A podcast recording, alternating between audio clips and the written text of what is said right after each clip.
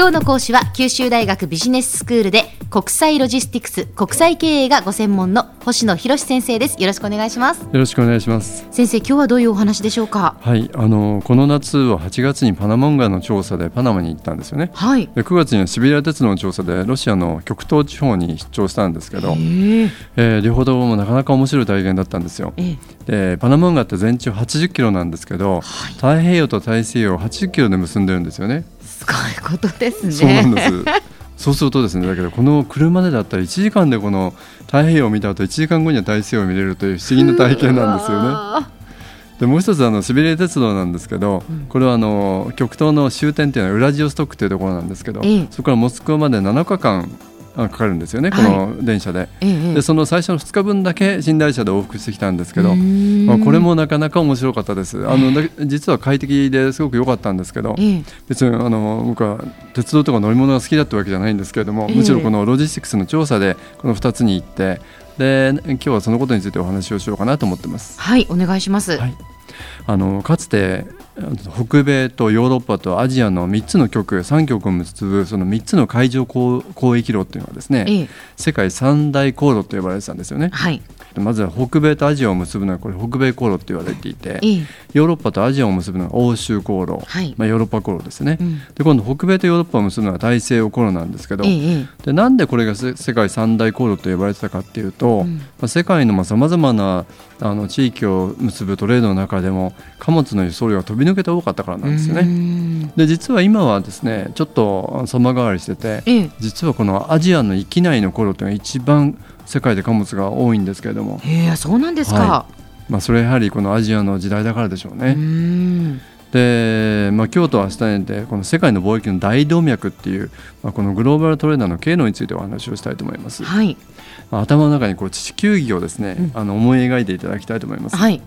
アジアからヨーロあのヨーロッパに向かう船っていうのは必ずこのスエズ運河を通行するんですよね。ああ社会の授業で習いましたね。そうでしょ？はい。これはあのアフリカの南端を経由するよりも、うん、スエズ運河を通行する方が6000キロくらい近道になるそうですね。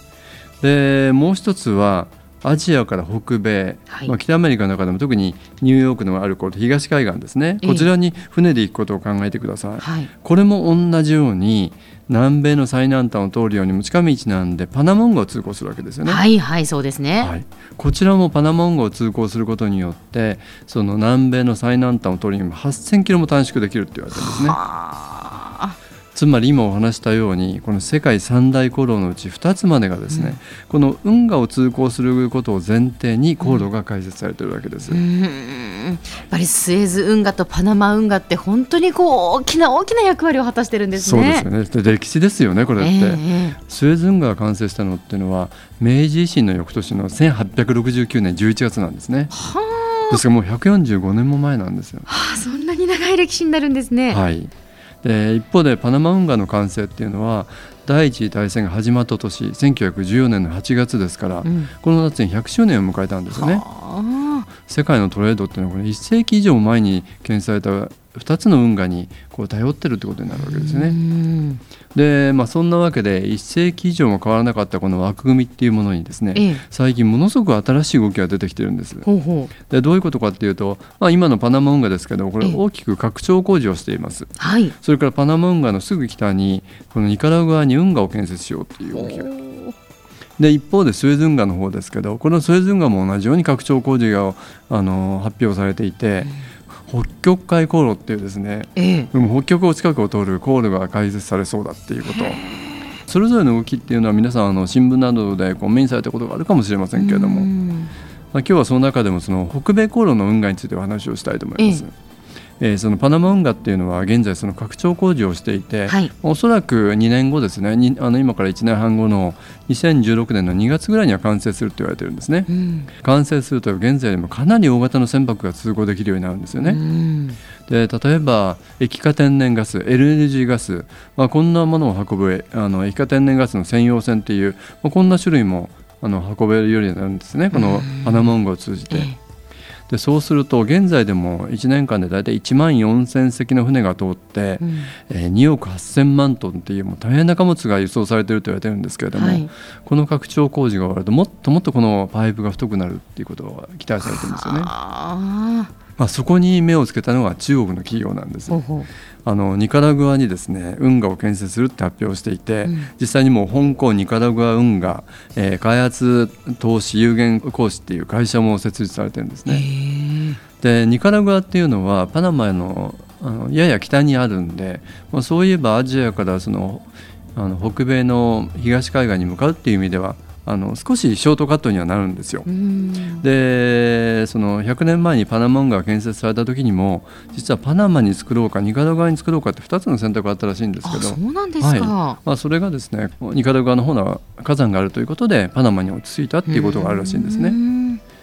で、まあ、そう考えてみるとまあ、確かにパナマ運河よりもニカラグア運河というものがもしできたら、あのさらに短縮するってメリットあるんですけれども、うんうん。さあ本当にできるんだろうかっていうところなんです。工事費用は今ですね400億ドルって言われてますから4兆円約4兆円ですよね、はい、まあ、驚愕だということ。あとパナマ運河っていうのは全長80キロなんですけれども、うん、これに対してニカラグアにその運河を掘っていくと278キロっていう大変な距離なんですよね。そうですか、3倍以上ですね。そうなんです。ええ、ところが、まあ、それはわずか5年でできるというふうに発表されてるんですけど、本当かなって思いますよね。でさらにこの中南米のこの辺りっていうのはパナマもそうですしその隣のコスタリカもあのニカラグアもそうなんですけど、うん、非常にこの自然の宝庫と言われていてその生態系への影響っていうのも心配されてるんですよね。そうですね、はい、そのあたりというのはね、はい、じゃあ輸送がその便利になるからじゃあその地球の大切なその自然を、えー、破壊してもいいのかっていう、はい、犠牲になっていいのかと、ね、犠牲になっていいのかっていう、まあ、そこはまた違いますからね。そうなんですよね、えー、まさにその通りです。うん。では先生今日のまとめをお願いします、はい、あの今日は北米とアジアを結ぶ北米航路ヨーロッパとアジアを結ぶ欧州航路北米とヨーロッパを結ぶ大西洋航路っていうのがですね世界の大動脈の世界三大航路っていう話をしましたけれども今そのグローバルなトレードの仕組みを変える動きっていうのが出ていて特にその中でもパナマ運河の動きあとニカラグアに運河の建設、まあ、そういう話を今日ご紹介しました。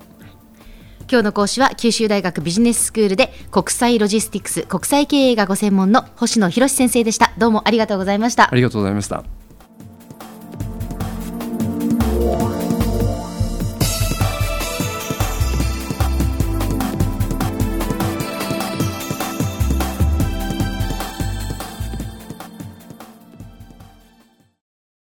続々ぐいぐいメラメラつながる。ゾワゾワハラハラメキメキつながるズキズキ。モワモワホカホカつながる。キリキリ。ザワザワキュンキュン。ガンガン。ワクワク。ウズウズドキドキ。ルンルンバクバク。九州人のいろんな気持ちつなげます。九州から輝こう。キラキラつながる。 QTnet